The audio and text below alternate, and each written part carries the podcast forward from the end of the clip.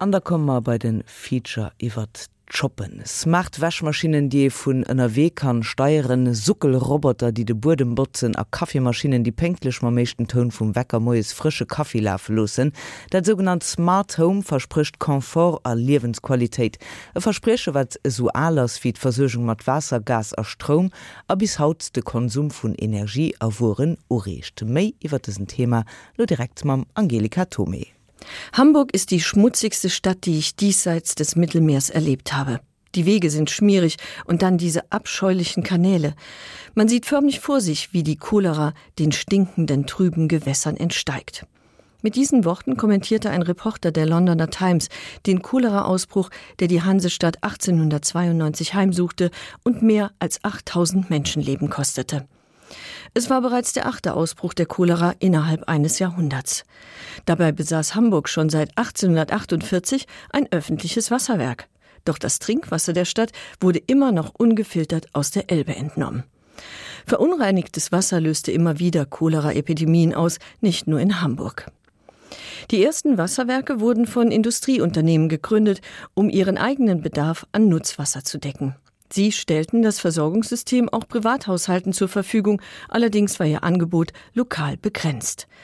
Da die privaten Anbieter nicht flächendeckend arbeiteten, übernahmen die Städte ab Mitte des 19. Jahrhunderts die Wasserversorgung und die Abwasserentsorgung. Im Zuge der Industrialisierung war die Einwohnerzahl in den Städten rapide gewachsen und mit ihr die hygienischen Probleme, Abwasser und Abfälle landeten im Rindstein, Fäkalien in Sickergruben, die sich häufig in der Nähe von Brunnen befanden. Von diesen Gemeinschaftsbrunnen ging ein hohes Infektionsrisiko aus. Erst durch die Versorgung mit sauberem, fließendem Wasser wurde diese Gefahr gebannt. Statt täglich zum Brunnen zu laufen, treten immer mehr Haushalte, allen voran die Begüterten, in der Küche den eigenen Wasserhahn auf. Bald darauf ersetzten Toiletten mit Wasserspülung in den Bürgerhäusern den Nachttopf und das Plumpsklo. Die Badewanne hat es da viel schwerer. Luft und Wasser galten lange als gesundheitsschädlich und die Kleidung als Schutz vor möglichen Gesundheitsgefahren. Nachdem der Zusammenhang zwischen mangelnder Hygiene und der Verbreitung von Infektionskrankheiten erkannt worden war, riefen Gesundheitsreformer die Bevölkerung dazu auf, mehr Wasser für die Reinigung zu verbrauchen. Mehr Wasser für die Reinigung zu verbrauchen, nicht bei der großen Wäsche, sondern bei der Körperpflege. Denn bis dato galt ein sauberer Kragen, auch in der Oberschicht, wichtiger als ein sauberer Hals. Die Körperpflege beschränkte sich für gewöhnlich auf die tägliche Katzenwäsche und eine gründliche Reinigung pro Woche. Jetzt änderten sich die Gewohnheiten. Die Bürger gingen mit gutem Beispiel voran. Statt zu Puder und Parfum griffen sie fortan zu Wasser und Seife und erklärten die Sauberkeit zu einer bürgerlichen Pflicht. Wer nicht sauber war, galt als Gefahr für die Gesundheit der Allgemeinheit und musste damit rechnen, sozial ausgegrenzt zu werden. Zwischen 1800 und 1900 stieg der Wasserverbrauch der Haushalte von täglich 5 auf 50 Liter. Die Einnahmen der Wasserwerke füllten die städtischen Kassen, denn Wasser war ein teures Konsumgut. Aber auch die Städte machten regen Gebrauch von der neuartigen Wasserversorgung. Die Straßen und Plätze wurden mit Wasser vom Unrat gereinigt, Regen und Abwasser verschwanden in der Kanalisation. Das diente der Hygiene, minderte die Geruchsbelästigung und steigerte die Attraktivität der Städte. Fließendes Wasser war ein Symbol des Fortschritts und der Modernität einer Stadt, ebenso wie die künstliche Beleuchtung. Die ersten Gasleuchten wurden 1807 in London aufgestellt.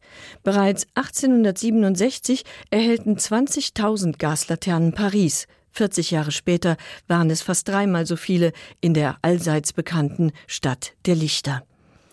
Obwohl die Straßenbeleuchtung in den meisten Städten zunächst Stückwerk blieb, sie vermittelt der Bevölkerung ein Gefühl der Sicherheit. Im Schutz der Gaslaternen entwickelt sich ein reges öffentliches Nachtleben. Auch beim Gaslicht ging der entscheidende Impuls von der Industrie aus. In den Fabriken wird Gas ab 1780 zur Beleuchtung von Werkhallen benutzt. Es folgten öffentliche Gebäude und ab Mitte des 19. Jahrhunderts hält das Gaslicht Einzug in die begüterten Privathaushalte. Das helle Gaslicht löst die schummrigen, rußenden Petroleumlampen ab, die häufig Brände auslösten. Doch die offene Gasflamme ist ebenfalls brandgefährlich. Sie verbraucht viel Sauerstoff, die Gefahr von Vergiftungen und Explosionen ist hoch. Angesichts dieser Risiken kann Gas sich nur langsam durchsetzen. Ab 1880 macht das elektrische Licht dem Gaslicht Konkurrenz. Der entscheidende Vorteil, es gibt keine offene Flamme und, so schwärmte ein begeisterter Zeitgenosse, die Glühlampe von Edison kann man mit einem Schalter anzünden und auslöschen. Die Glühbirne verspricht Bequemlichkeit und Sicherheit. Doch die elektrische Beleuchtung ist wesentlich teurer als das Gaslicht und bleibt zunächst ein Luxuskonsumgut, mit dem die reichen Privathaushalte ihre Fortschrittlichkeit zur Schau stellen. Ebenso wie beim Wasser übernahmen die Städte auch die Versorgung mit Gas und Elektrizität von den privaten Anbietern, um eine flächendeckende Versorgung zu garantieren. Ganz nebenbei ist die Energieversorgung ein profitables Geschäft. Als Gas zu Beginn des 20. Jahrhunderts zunehmend auch zum Kochen und Heizen benutzt wurde, stieg der private Verbrauch. Der Stromverbrauch indessen stagnierte. Selbst in Großstädten wie Berlin. Hier waren 1910 nur drei Prozent der Haushalte an das Elektrizitätsnetz angeschlossen. Um den Energiekonsum zu fördern, gingen die Stadtwerke in den 20er Jahren in die Offensive. Sie werben für Gas- und Elektrogeräte und bieten Kurse an, in denen die Verbraucher die Bedienung der neuen zeitsparenden Geräte lernen können. Kurz gesagt, die öffentlichen Anbieter machen gemeinsame Sache mit den privaten Herstellern von Konsumgütern. Eine Allianz, die beiden Profit bringt, denn das Konzept geht auf. 1928 waren 55 Prozent der Berliner Wohnungen elektrisiert. In all diesen Haushalten gab es ein Bügeleisen, in der Hälfte davon einen Staubsauger und in knapp sechs Prozent einen elektrischen Kochapparat. Weiter hinter rangierten ungeheizte Waschmaschinen und Kühlschränke. Abgesehen von den hohen Anschaffungskosten verursachen die sogenannten elektrischen Küchen im Vergleich zu Gas und Kohle höhere Energiekosten. Und die Zeitersparnis, mit der die Hersteller werben, stellt sich als trügerisch heraus. Aufgrund gestiegener hygienischer Ansprüche wird öfter und mehr Wäsche gewaschen und gebügelt und der Boden häufiger gereinigt, was den Zeitgewinn, den die Geräte versprechen, nahezu kompensiert. Mit der neuen Haushaltstechnik steigt der Energieverbrauch. Bügeleisen, Staubsauger und Elektroherd erhöhen den Verbrauch an Strom, Waschmaschinen, den Wasserverbrauch und die Abwassermenge. Die Versorgung mit Wassergas und Elektrizität spielt bei der Verbreitung von Konsumgütern eine zentrale Rolle. Allerdings gab es dabei ein starkes soziales Gefälle und große Unterschiede zwischen Stadt und Land. In den Großstädten waren die meisten Haushalte bis 1900 an Trink- und Abwassersysteme angeschlossen. In den Kleinstädten dauerte es bis zu den Zwischenkriegsjahren, in ländlichen Siedlungen sogar bis in die Nachkriegszeit. In den 50er Jahren hatten nur ein Drittel der italienischen Haushalte Zugang zu fließendem Wasser. In den britischen Armenvierteln gab es weder warmes Wasser noch Innentoiletten. Strom wurde für breite Bevölkerungsschichten erst nach dem Zweiten Weltkrieg bezahlbar. Daraufhin begann in den 70er Jahren der Ran auf Konsumgüter wie Kühlschränke, Waschmaschinen, Toaster, Gefrierschränke und vieles mehr. Dieser Ran ist aufgrund ständiger technischer Weiterentwicklungen bis heute nicht abgeebbt.